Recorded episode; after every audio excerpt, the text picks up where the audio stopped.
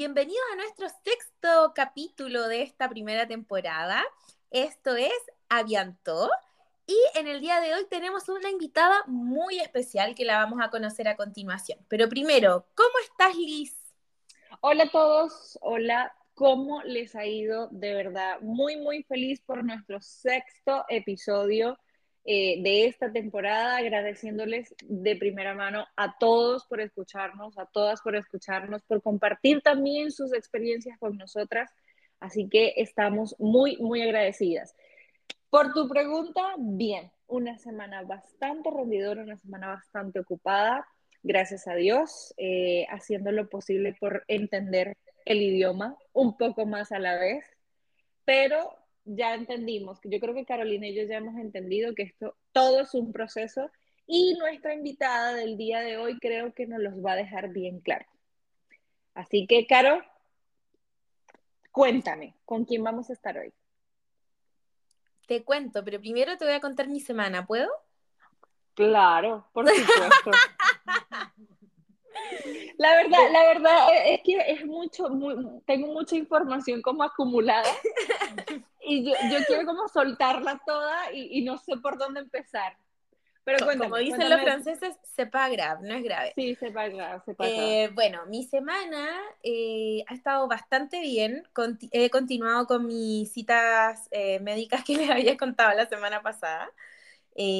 todo bien, bastante frío en Lyon y me volví a enfermar por segunda vez consecutiva en la misma semana. Es como que no sé si el mismo resfrío que evolucionó, me enfermé de nuevo, no sé, así que les pido de antemano disculpa por mi tos, mi voz ahí un poco, un poco apagada, pero vamos que se puede.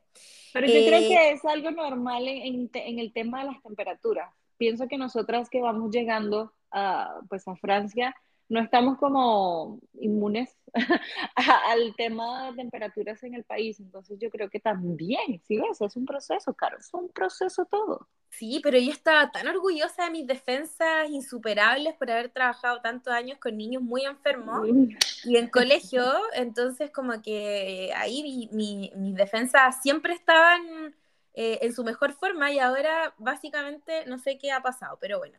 Pero bueno. Y con respecto al podcast, eh, ay, quiero compartir con ustedes un mensaje muy lindo que me llegó de una amiga que vive en Estados Unidos, a la Vale, un saludo.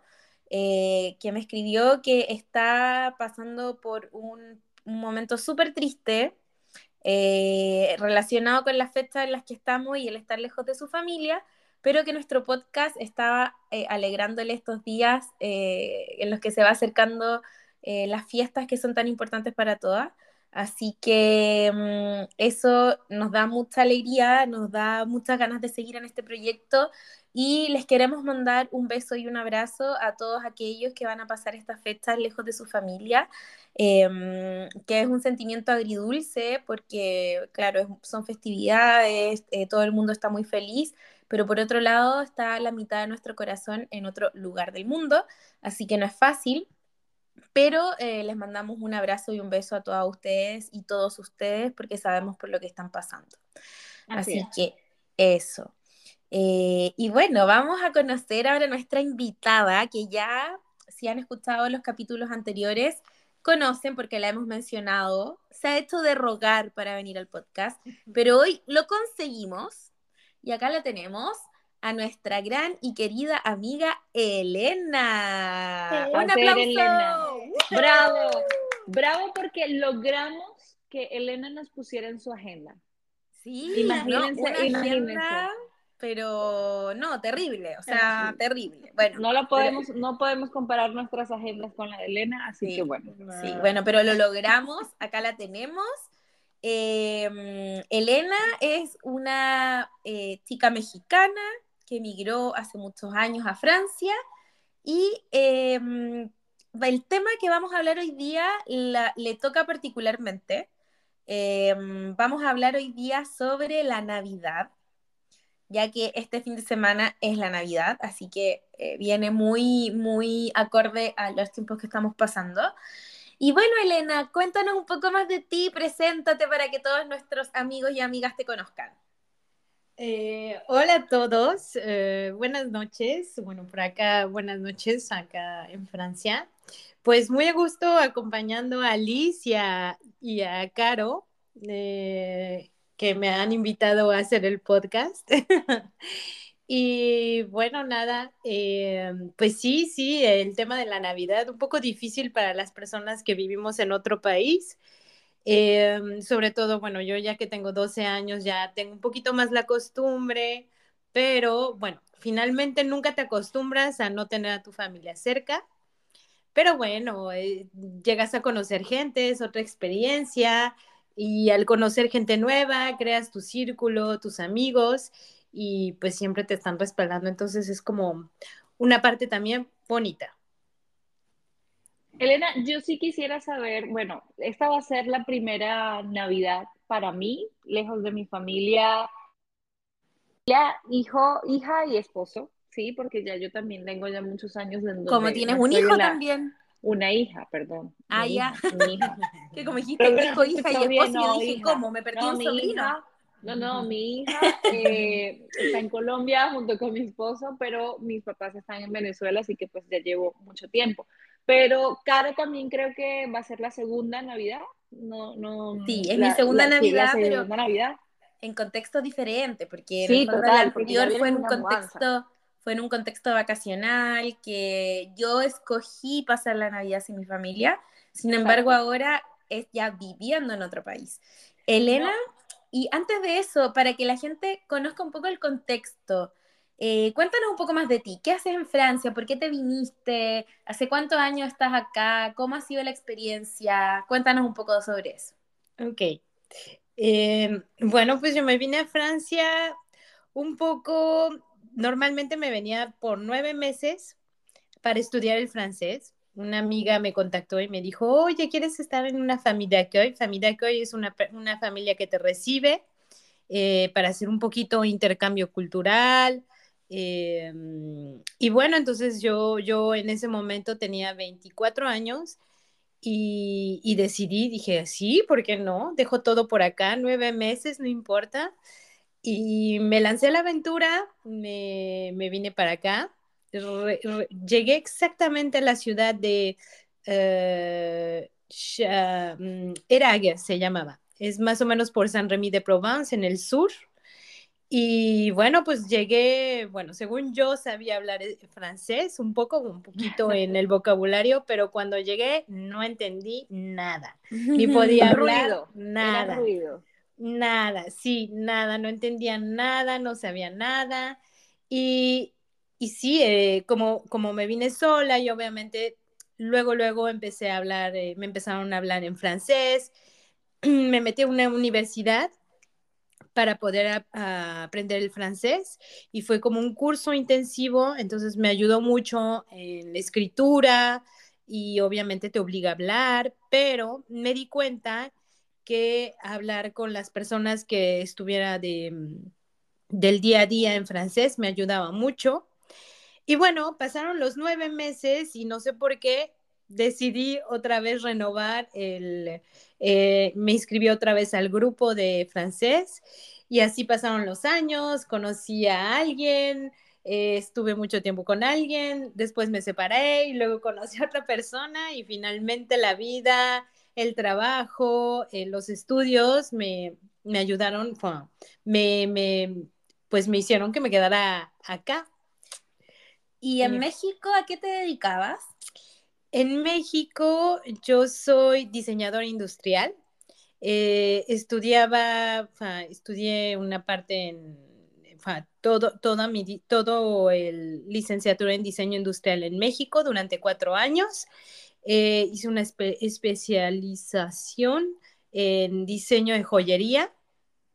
Y bueno, este, empecé a trabajar un poco en diseño de modas con una, con una diseñadora de modas. Y después empecé a enfocarme a crear mi marca en diseño de joyería. Le creé, empecé a crear para una marca, una amiga que, que trabaja en diseño de modas, me pidió, iba a hacer un desfile y me pidió que le, le creara su, la colección de joyería. Entonces empecé a crear mi marca y ya iba yo despuntando en nivel de joyería, creación de marca, hasta ahí en ese momento me tuve que venir acá. y yo dije, bueno, lo voy a dejar en pausa. Y ya después me vine acá a Francia y pues obviamente lo dejé en pausa y ahorita ya llevo ocho años dejando, 12, 12 años dejándolo en, en, pausa, pero a eso me dedicaba. Empecé a crear mi marca de joyería y, y listo, un poquito con plata, eh, porque era lo que sabía manejar, pero bueno, eso es lo que, lo que hacía allá en México. ¿Y acá qué es lo que haces? También estoy en la parte de joyería, eh, trabajo con joyería, soy joyera y bueno, continúo un poquito, pero obviamente no es mi marca.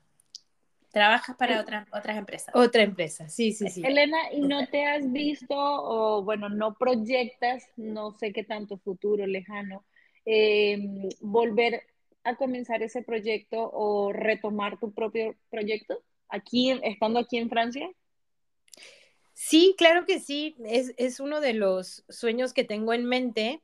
Obviamente me ha costado un poquito más de trabajo llegando a otro país, cuando empiezas a hablar la lengua, empiezas a conocer un poquito eh, a nivel social, cómo se manejan las cosas, papeleos.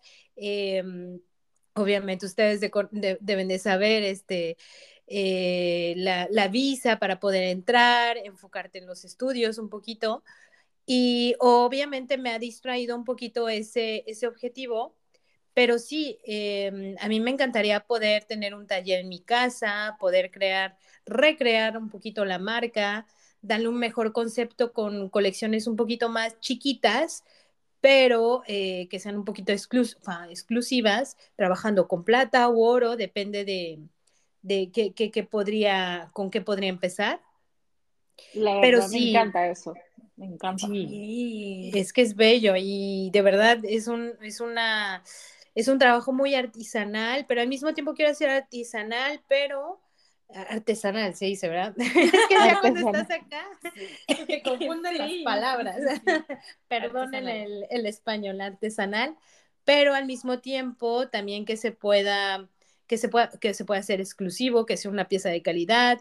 Y me encantaría manejar la parte mexicana y también dándole este toque francés, obviamente, una marca franco-mexicana. Como tú. Como yo. Que tienes doble nacionalidad. Exactamente, después de tanto trabajo y tanto, tanto trabajo en hacerlo. Pero sí, me encantaría poder crear mi marca tratando de darle ese contexto un poquito mexicano y francés. Elena, y em, tú que ya tienes demasiado tiempo aquí en Francia, eh, Carolina y yo hablábamos en estos días del tema de lo que se ve el arte acá, es decir, lo valorado que es el arte acá. Eh, no solo está la pintura, no solamente está el canto, está el baile, eh, la escultura. Mira tus obras también, lo que es el, el tema de joyería, cómo es de valorado en este país. Em, si tú quisieras emprender tu, tu proyecto nuevamente acá, eh, la aceptación francesa, ¿cómo tú la, la tomarías? Porque muy, muy eh, eh, diferente a, pues, de las partes donde nosotros venimos. Vemos como el arte de diferente manera, por así decirlo. Claro.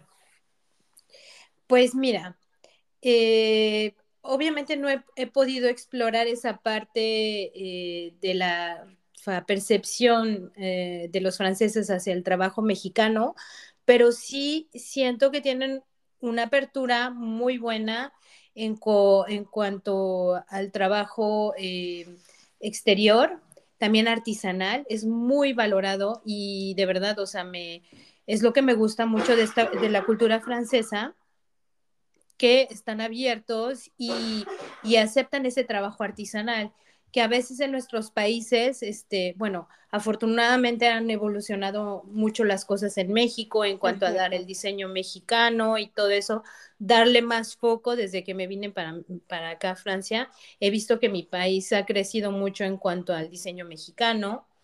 Y, y bueno, aquí en Francia sí, el enfoque sería como Em, yo, yo lo veo que, que están como abiertos y, y, como que aprecian mucho esa parte cultural, artesanal y cultural de otros, de otros países. Y sobre todo si se llevan de la mano, eso em, yo creo que es una, una muy buena relación entre, entre las dos culturas, hacer algo, una propuesta diferente, salir de lo clásico, que también sea parte francés, poniendo el valor la parte francés y también la parte exterior, vamos a decirlo, de otro país, de México, o, ya sea de otra inspiración de un país o una cultura diferente, ah, de lo que yo he podido percibir. Eh, sí, yo para mí siento que será un trabajo muy, muy interesante para que ellos pueden aceptar muy bien. Súper. Elena, y ahora ya enfocándonos al, tema que nos convoca. Eh, cuéntanos un poco cuál fue, eh, cómo fue la primera Navidad que pasaste acá en Francia. Uy, em, pues recuerdo que muy difícil, difícil y no. Eh, fue una Navidad donde todavía no había conocido a, muchos amigos. E miento, sí, sí conocí a una amiga y pude pasar un momento con ella, pero eh, tuve que pasar también la Navidad con la familia. Y obviamente como nos estábamos conociendo, yo era como un poco externa, afortunadamente en una familia grande. A la familia de eh, acogida. A la familia de accueil, que le llaman acá. Y, y, la verdad es que fueron muy, muy amables. Obviamente es un contexto cultural diferente, pero em, sí, obviamente en, nuestro país somos un poquito más cálidos, somos de mucho bailar, de, mucho convivir, de integrar a la persona que está, que, viene de otro país. Y es verdad que aquí al principio igual yo me hice muchas expectativas en cuanto a cómo iban a recibir a, alguien del exterior que no conocían, de otro país, de otra cultura, que no habla el mismo idioma que tú. Y al principio fue un poco difícil. Eh, la familia fue, obviamente, como eh, la familia invitó a, eh, a, familiares, familiares suyos y bailábamos y todo, pero sí, en nivel mm, lengua, a mí me faltaba mucho que conocer, mucho que aprender. No, no entendía, no sabía mucho qué decir y solamente, pues obviamente como eran fiestas y todo, trataba de, de, encajar un poquito y eh, tratar de entender un poquito de lo que hablaban. Pero bueno, eh, primera Navidad fuera de tu país y fuera de tu familia, siendo yo que soy muy familiar, sí me costó un poco de trabajo. Y también el clima. El clima mm. juega mucho aquí en, en Francia, juega mucho porque nosotros, en, al menos en México, estamos muy acostumbrados a ver el sol y y aquí a veces el sol no salía. no sale, no sale. Es decir, pasan cuatro días y tú no ves el sol. Exactamente. Es, impresionante y, te bajonea. El ánimo te lo pone bajito. O sea, tienes que buscar como otras em, métodos de dopamina. No sé si, mm. si, si se está bien decirlo así, pero que si el chocolate, que si hacer vainas que, a ti te gusten hacer para levantarte el ánimo y como que despertarte, porque si no, o sea, pierdes el año, de verdad pierdes el año. Pensé que, eran, pensé que eran tonterías de las personas, déjenme decirles. Cuando me decían eso, es que en el invierno, no, no es mentira, es así. Y ya Elena lo está confirmando también. Sí, es que es algo biológico. Elena, ¿y cuál es la mayor diferencia ahora con 12 eh, o 11 navidades en el cuerpo en Francia. Eh, ¿Cuál es la principal diferencia entre una Navidad francesa y una Navidad eh, latinoamericana o mexicana en tu caso? Yo voy a ser muy honesta, yo empecé a... me encantaba la Navidad en mi país, porque estoy, como decía antes, yo soy muy familiar, las reuniones en eh, en Navidad eran como, bueno, mm, con mi familia principal, base, mi papá, mi mamá y mi hermano.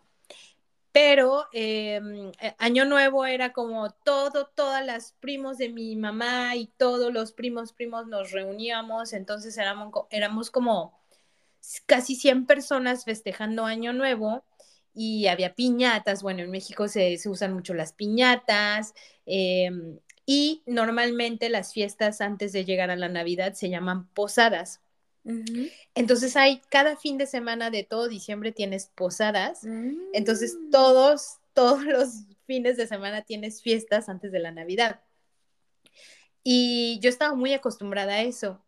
Cuando llego acá, ahora que tengo ya 12 años, todo depende del contexto eh, en donde estés acá. Obviamente no hay fiestas cada fin de semana de, ese- de- Ujú. de diciembre, pero también tiene mucho que ver los amigos que llegas a crear o los lazos que llegas a crear en acá, en este caso acá en Francia.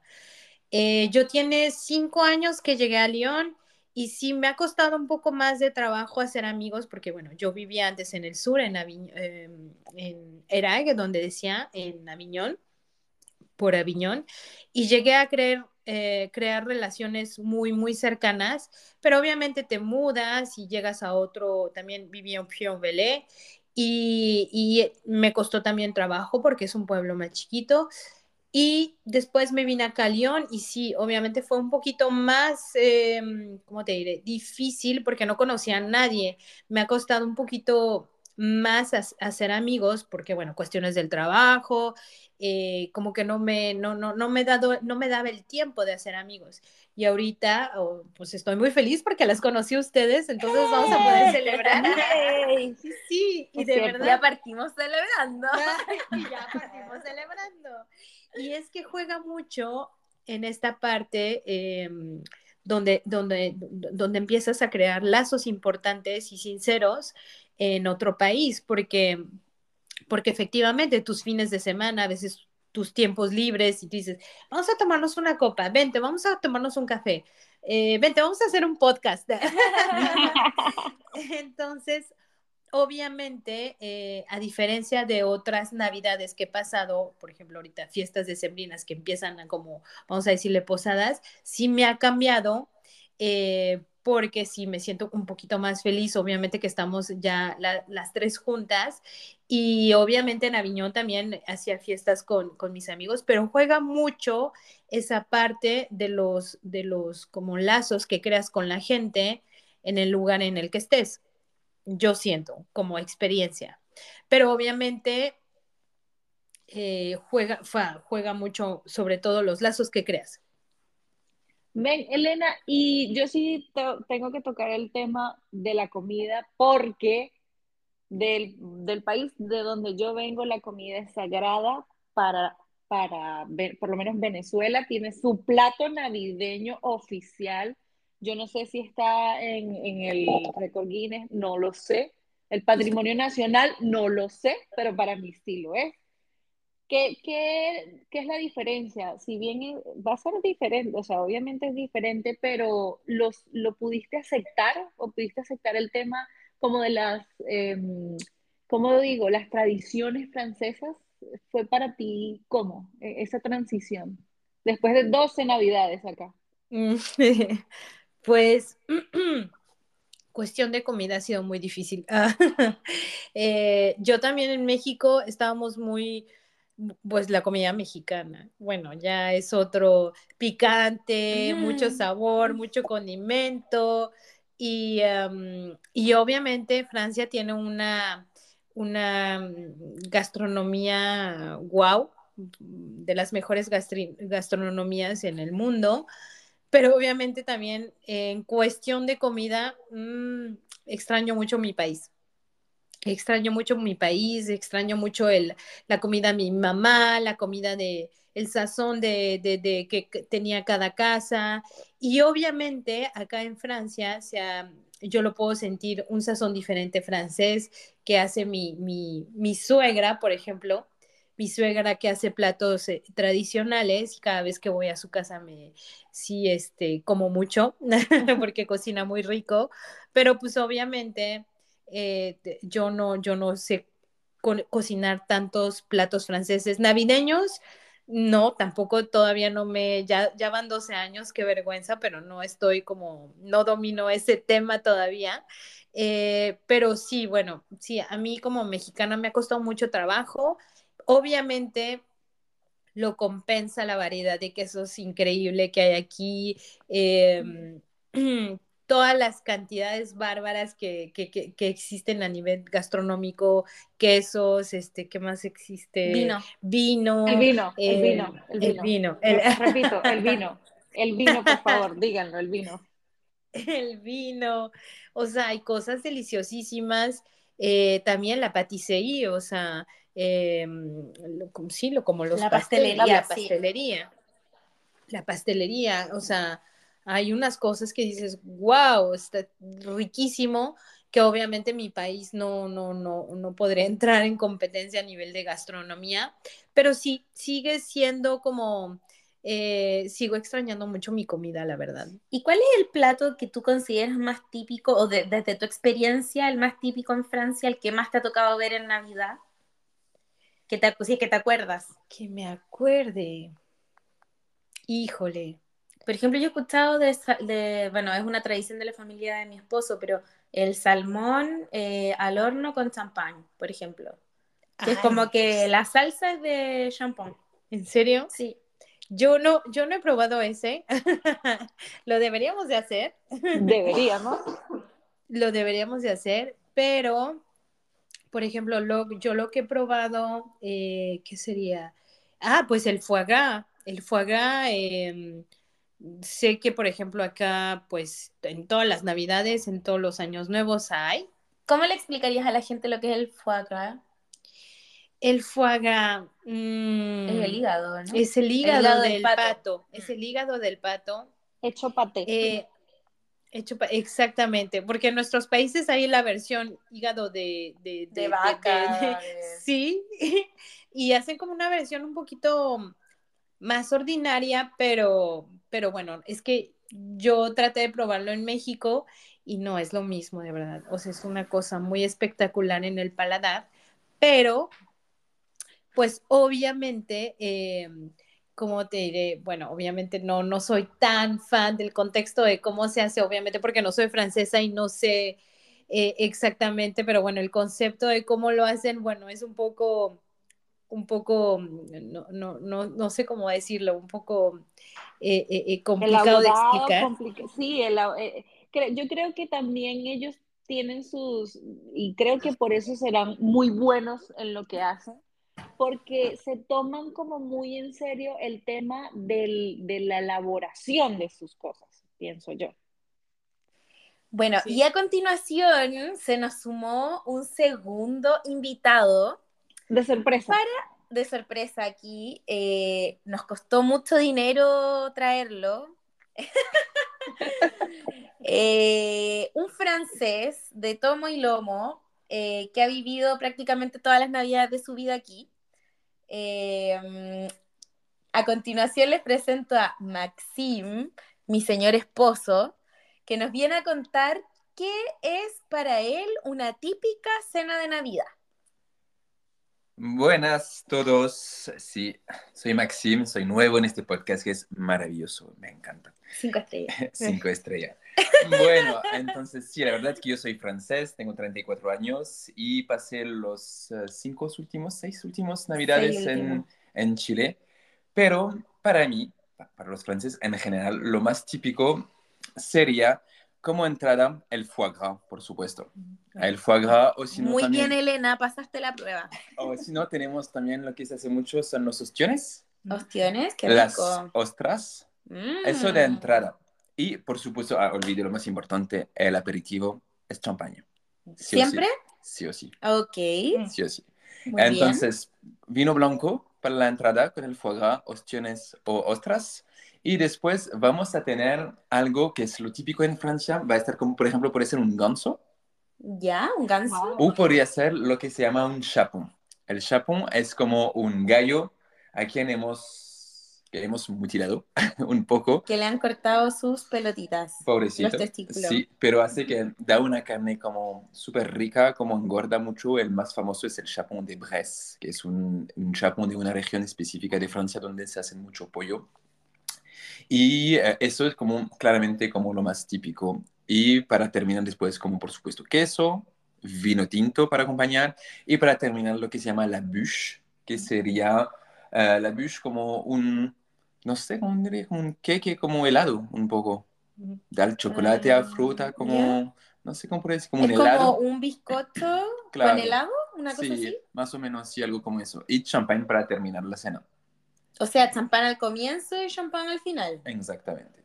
Creo que he decidido mudarme a un país muy bueno. Sí, muy bien. Para mí son, son muy buenos puntos para mí. Pero yo sí le quiero preguntar a Max en este caso, ya que Elena nos dijo, bueno, es diferente la Navidad que yo traigo de México a la que encontré acá. Ahora Max, que ha vivido las seis últimas en Chile, ¿cómo es la Navidad de un francés por fuera? Ya que no está ni el foie gras, ni las ostras, ni la champán, ni nada. ¿Cómo, cómo es la percepción del francés por fuera? Lismar, tú quieres que nosotros nos separemos. Es eso. No. E, esto es educativo, esto es investigación, este podcast va para todo el mundo. Es que es un tema complicado, eh, Lismar, pero dale, Maxi. Tienes, libertad de expresión en este podcast. Es que la verdad es que es diferente. Es que yo no, el tema relacionado a la comida, por ejemplo. claro. ¿Cómo lo, cómo lo aceptas tú? Sí, claro. Pero lo más importante fue como que mm, era Navidad eh, de verano. Y eso como cambió todo, porque yo me acostumbré a los eh, Navidad en invierno en Francia, donde hace frío, donde te quedas a la casa, donde puedes comer mucho sin sentirte tan mal, que por supuesto en Chile si había comido lo que comía en Francia, como no, hubiese hecho como dos o tres caro cardíaco, no, no hubiese sobrevivido al primer Navidad. Así que como, entonces como solamente que es una, es una dinámica que es diferente, porque como por supuesto van a comer como cosas más livianas Así que, mm, no, es como súper diferente como al nivel, no sé cómo decirlo, como que yo no estaba por nada acostumbrado, como no representa tampoco como la, la, visión que tenemos de manera cultural en Francia y yo creo como cuando veo como la dinámica también en Chile como en el mundo, que por ejemplo en Chile tienen como los árboles de Navidad. Los de mismos, plástico. Los mismos que nosotros en Europa, pero si nosotros en Europa tenemos esos árboles es porque son los únicos que son verdes en invierno. Así que como también como tenemos esta, esta imagen como de Navidad de, de, de, invierno con la nieve, todo eso. Entonces yo es lo que viví, es lo que vi toda mi vida. Entonces, por supuesto, para mí Navidad en Chile fue como súper diferente, como, pero descubrí otras cosas. Por ejemplo, comía como un ceviche que hacía la tía de Carolina, que era maravilloso. La, tía Pati. La tía Pati. Mándale un saludo. Saludos, tía Pati. Que era maravilloso. También sus padres, como siempre, como, como pues sabían que yo me encanta el vino, entonces pusieron como también vino en la mesa para como que yo tengo, para que yo tenga algo como también de Francia, pero por supuesto, como es algo como diferente, porque no es la misma temporada, entonces claramente no se puede como reproducir lo mismo. Además que igual depende mucho de la familia, o sea, en el caso de mi familia, como somos tantos, en algún minuto de nuestra vida eh, cenábamos, pero después ya se transformó como en un eterno aperitivo, o sea, era más un cóctel, como poner una mesa llena de cosas dulces y saladas y que cada uno se iba sirviendo como quería. Eh, y claro, para Max eso fue un poco impactante porque él estaba acostumbrado a los tiempos de una cena. Entonces, eso fue una de las cosas como eh, complejas de aceptar. ¿Y qué otra cosa, amor, fue como difícil? aparte de lo que ya has dicho? Es que como sentía también que yo creo que es en Francia en general, en particular en mi familia, como Navidad era como también un momento como donde mm, íbamos a comer algo especial, que es un día especial, entonces es una cena especial, entonces como vamos a buscar como el producto, por ejemplo, el chapón es algo como que igual es súper es caro, como, como que no es como un pollo normal, es como más caro, pero como ya todo el mundo hace ese pequeño esfuerzo de comer como comida especial por este día y que vamos a acompañar con vinos especial, con champagne. Em, eh, es eso, como que en Chile había como más, como era más una junta familiar, como mm. donde iba Parecido a, las otras celebraciones. Exactamente, sin este toque como especial, como que nosotros podemos tener como con con alimento como que son súper, como, bueno, como lo dije, que son, que son súper de Navidad, como el, los, los, las ostras que se comen. No sé si han visto ahora en los supermercados, pero sí, está lleno. están llenos de, de, ostras. Como, y el chapón en particular también, que es como la cosas que hay en las mesas como de Navidad en Francia. en, en, mi caso, como es algo que se hace como bastante. Entonces, para mí fue eso. Yo quiero preguntarles A los dos, es que, es que me encanta este episodio porque estamos de lado y lado, o sea, la persona que ha pasado mucho tiempo aquí en Francia siendo latina y la persona que pasó mucho tiempo en Latinoamérica siendo un francés. O sea, está de maravilla. Pero si bien lo dijo Elena en estos momentos, bueno, hace un ratito, nosotras como latinas, y creo que en la última reunión que tuvimos nos dimos cuenta, nosotras, nosotros somos como de baile, de música, de cantar, de, de hacer, de reír. Elena, en algún momento tú como que, en alguna Navidad, quisiste pasarla aquí en Francia como lo hacías realmente en, en tu casa y, y, te sentiste como un poquito desadaptada a, a, a lo que aquí normalmente se ve? Sí, un poco, un poco. Sí, la verdad es que nosotros exactamente tenemos esa parte donde, sabes, en cada fiesta que se pone, en cada reunión que hay, siempre ponemos como música y entonces es música y de pronto eh, no puedo decir el 100% de las personas bailan, pero sí el 50% de las personas bailan. Yo crecí viendo a mis papás bailando en cada fiesta porque les encanta bailar. Y tú durmiendo y, en la silla, tapado. Exactamente, pero siempre viéndole los pies. y, y sí, obviamente, a veces sí es, es difícil como, pues obviamente me encanta bailar y, y, bueno, recientemente acaba de pasar la fiesta de, la, de, de, mi empresa y luego, luego pusieron la música y yo, uy, yo me quiero parar a bailar, pero era la primera que me quería poner a bailar y obviamente nadie se atrevía, entonces dije, no, cálmate Elena, cálmate Latina, cálmate cuerpo. y una vez que alguien se paró, yo dije, bueno, yo voy, yo soy la segunda, y, pero sí, eh, sí, obviamente me encantaría, o sea, nosotros estamos muy acostumbrados a música, bailar, eh, obviamente relacionamos la fiesta, Navidad y bailamos un poco. Y sí es verdad que aquí, bueno, por ejemplo, obviamente me la he pasado muy bien en las Navidades con la, con la familia de mi novio, con las personas que, que le he pasado, pero el baile sí, no es, es verdad, no es el punto fuerte. Eh, fuerte. Sí. no es el punto fuerte.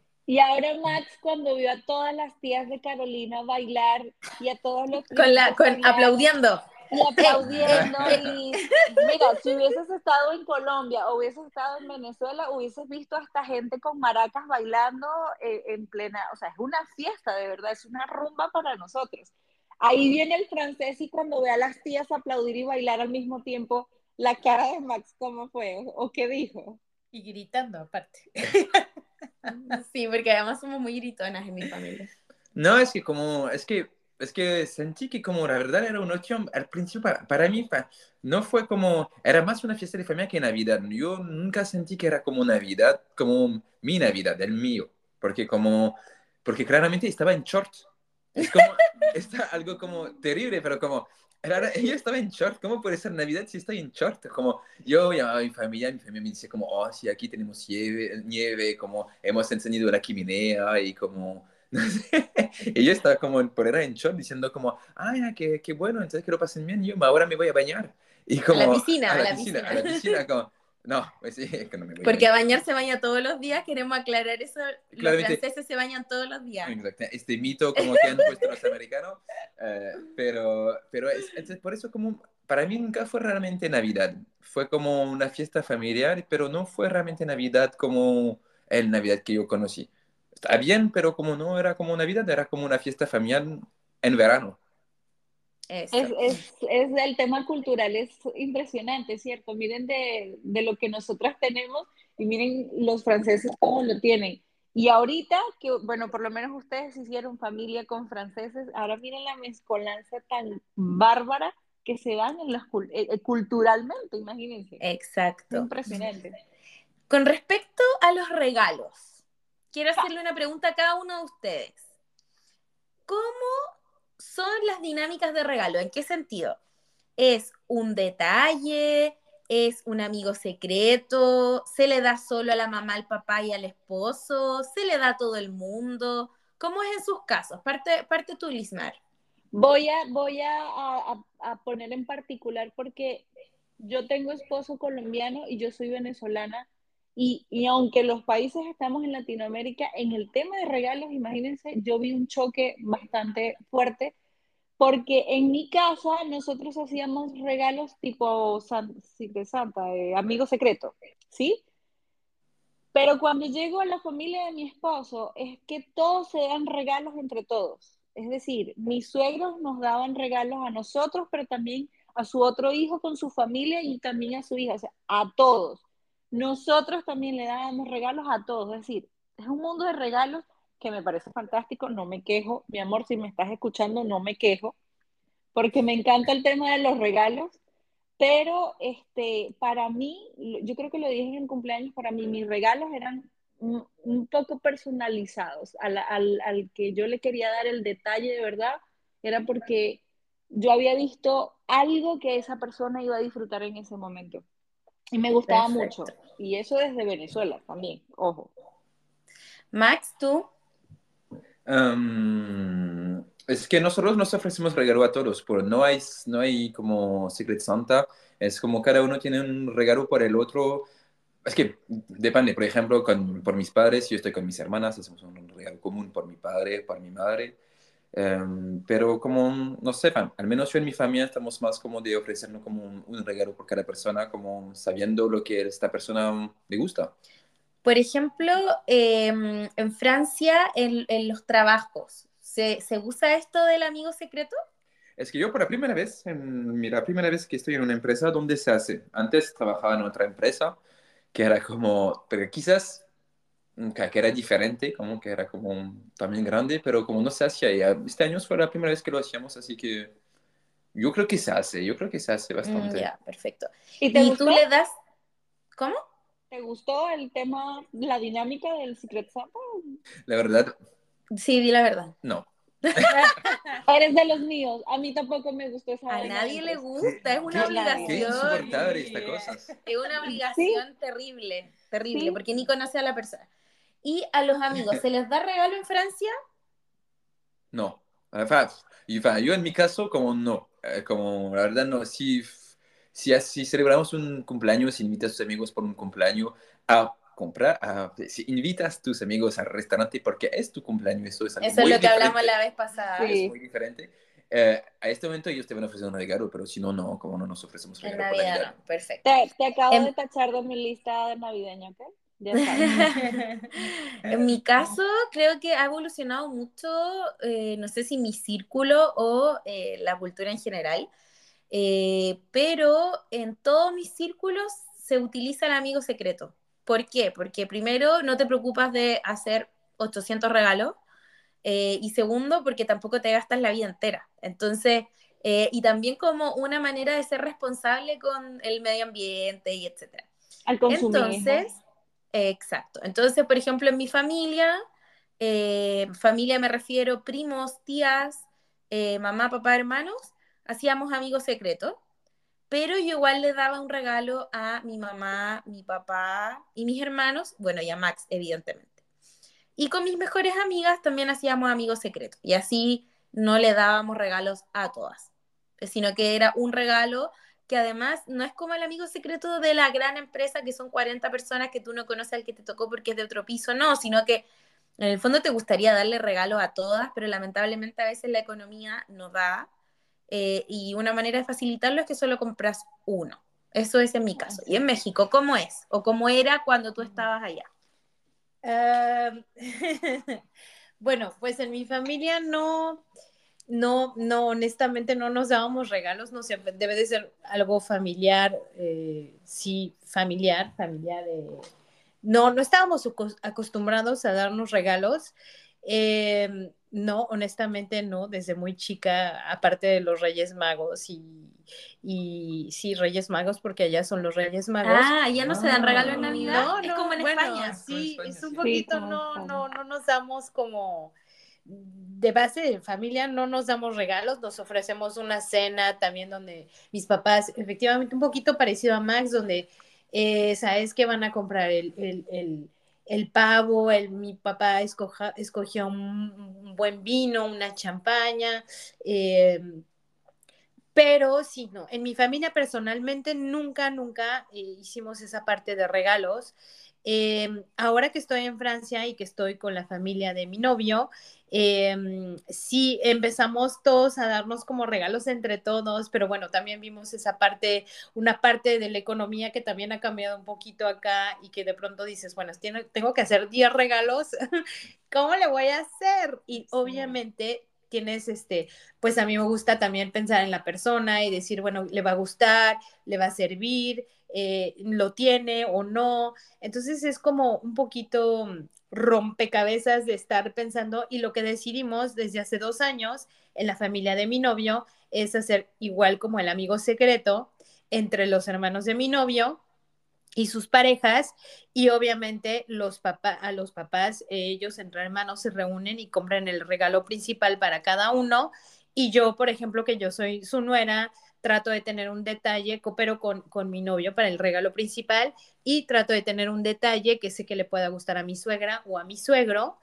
y, y, y ya pero sí obviamente me parece más práctico porque obviamente, eh, como ustedes saben, no saben, el contexto un poquito económico y ecológico ha cambiado un poquito acá en Francia.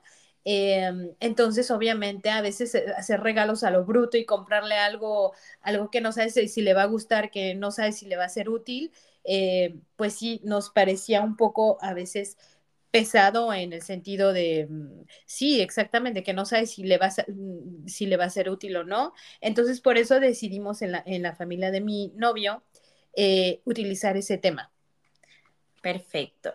Y un eh, segundo ítem que también me ha llamado la atención porque al parecer es diferente en los diferentes países con respecto a la ropa que se ocupa ese día. En sus países, ¿es obligación que se compren ropa nueva? ¿Es obligación que estén bien vestidos? o se pone un, se pone un, eh, no sé, un chaleco de Navidad y un pijama. ¿Cómo se hace? partamos por Elena. ¿Cómo se hace en México? Eh, bueno, en México, eh, obviamente, personalmente a mí me gustaba como, me, me, gustaba así como comprarme la ropa que trata de encontrar un vestido nuevo o algo que me gustara mucho, algo especial.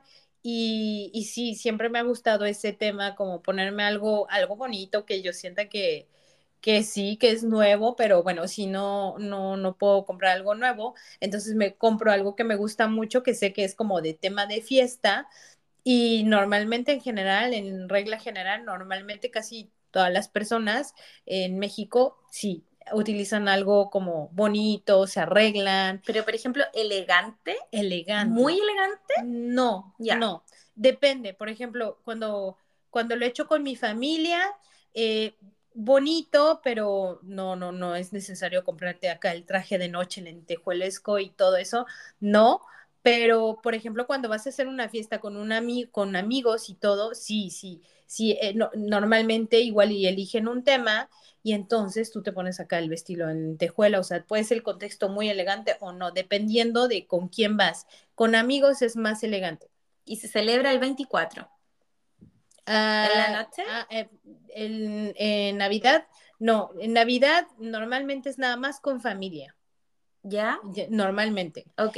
Y, em, y yo hablaba del 31, que sí. Eh, ah, el 31. fiestas en general pero sí, no, en, en, familia no, no, no suele ser tan elegante, es algo como más cozy. ¿Y lo celebran el 24 o el 25? El 24 en la noche. Ok, perfecto. Max, ¿cómo es en Francia? ¿Cuándo se celebra en Francia la Navidad? ¿El 24 en la noche o el 25? Los dos.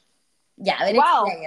es que, no sé, es que yo, yo toda mi vida como hemos celebrado de esta manera, como el 24 de la noche, el 25. Eh, yo creo, yo veo también con mis amigos, como muchos eran así, como... ¿Y qué se hace el 24 y qué se hace el 25? Es que yo me, generalmente yo hablo como de mi realidad, de realidad de, los, de mis amigos que tenía, como es más como, por ejemplo, el 24 con los abuelos de una parte y la familia de, del papá, por ejemplo, y el 25 con la familia de la mamá como con los otros abuelos, como, como un poco separados los dos, y como uno el 24 y otro el 25 yo era más la dinámica que, que yo veía y que yo tenía también. Perfecto. ¿Y a nivel de la ropa? Y a nivel de, la, ropa es que, era, es que como hay que estar un poco elegante, no es que hay que venir con el traje, como estar todo eso, pero yo, por ejemplo, tengo un recuerdo de niñez que como mi padre, mi tío, mi abuelo llevaban una corbata por Navidad. Mm, Ahora, para, el 24 o para, ambos días. Para ambos días. Y ahora es algo que no se hace más, porque como ya hemos cambiado, pero como cada uno hace un esfuerzo para vestirse, como no vas a venir con un buzo de deporte, como es algo como ya, hay que como, es un momento feliz, todo el mundo se viste bien, como y, y, pasamos un momento un poco elegante. Eso es el tema también de Navidad, tener un momento un poco elegante entre, entre todo el mundo. Perfecto. Y Lismar, ¿cómo es en, en Colombia o Venezuela? Eh, por lo menos en mi caso, en Venezuela, yo sí recuerdo de que no tenían que estar elegantes y aún así yo me ponía vestido. Y yo era la más elegante y, bueno, no mentira, no la más elegante, pero sí, o sea, yo, mi amor, ¿qué te digo?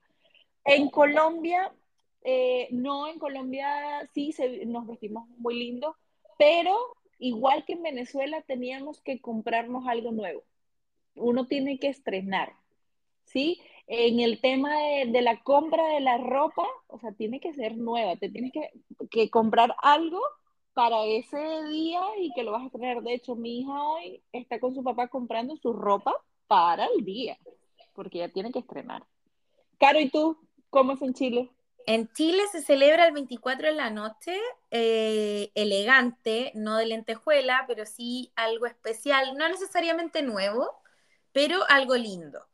Y em, el 25, bueno, en mi familia, muchas, como la familia de mi papá vive muy lejos de, de, la ciudad en la que nosotros vivíamos, el 24 lo pasábamos con la familia de mi mamá, generalmente, y el 25 era como el día de piscina, de relajarse, de descansar, de jugar con los juguetes que nos regalaron, etc.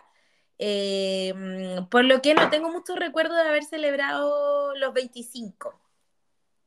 En, en, en ese caso, sí, en ese caso, en Colombia tienen el día el 25 y el primero de enero se le conoce como el día del recalentado. Es decir, toda la comida del día anterior al otro día y no hacemos nada. Sí, absolutamente nada. Te quedas viendo películas de Navidad y listo.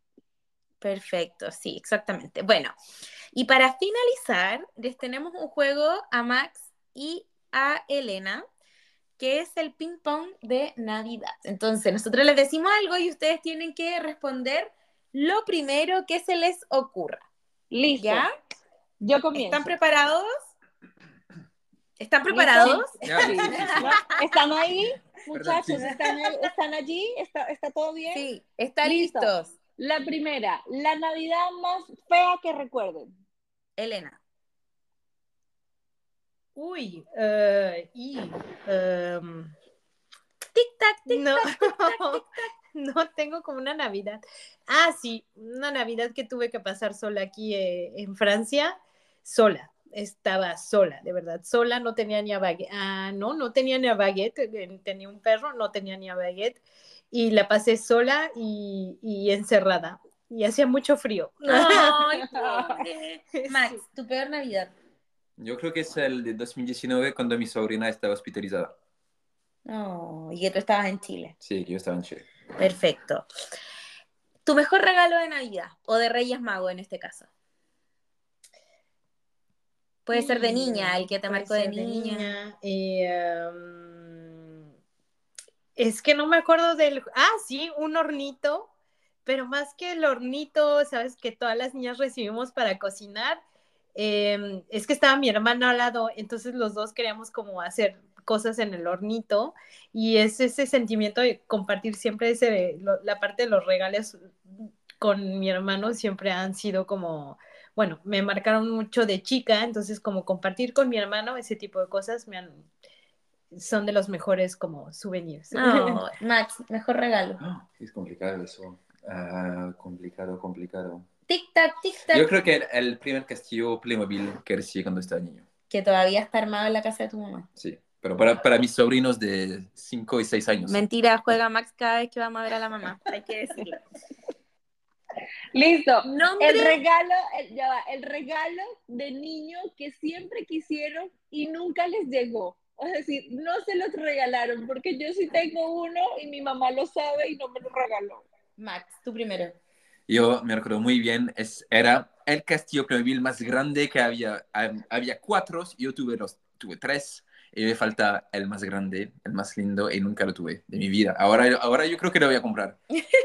el, el coche de Barbie rosa, así para que te puedas subir y me, eh, frustrado. Pobre Elena. ¿Cómo se llama en su país el hombre que trae los regalos a los niños? En Chile, viejo pascuero. Elena. En México no hay hombre pascuero. ¿Es ¿En serio? No, es son los Reyes Magos. Ah, y no, no está la figura del viejo pascuero. No, no. Qué interesante. Max. No. ¿Cómo se llama? Se llama papá en Francia. ¿Papá, papá solo? No, no, no, no, no, no, porque como en mi caso, como nunca creí en el, en el viejo pascuero, así que como para mí era papá. Pero Maxi existe, para los niños que nos están escuchando, existe. ¿Cómo se llama en Francia? Es el Père Noël.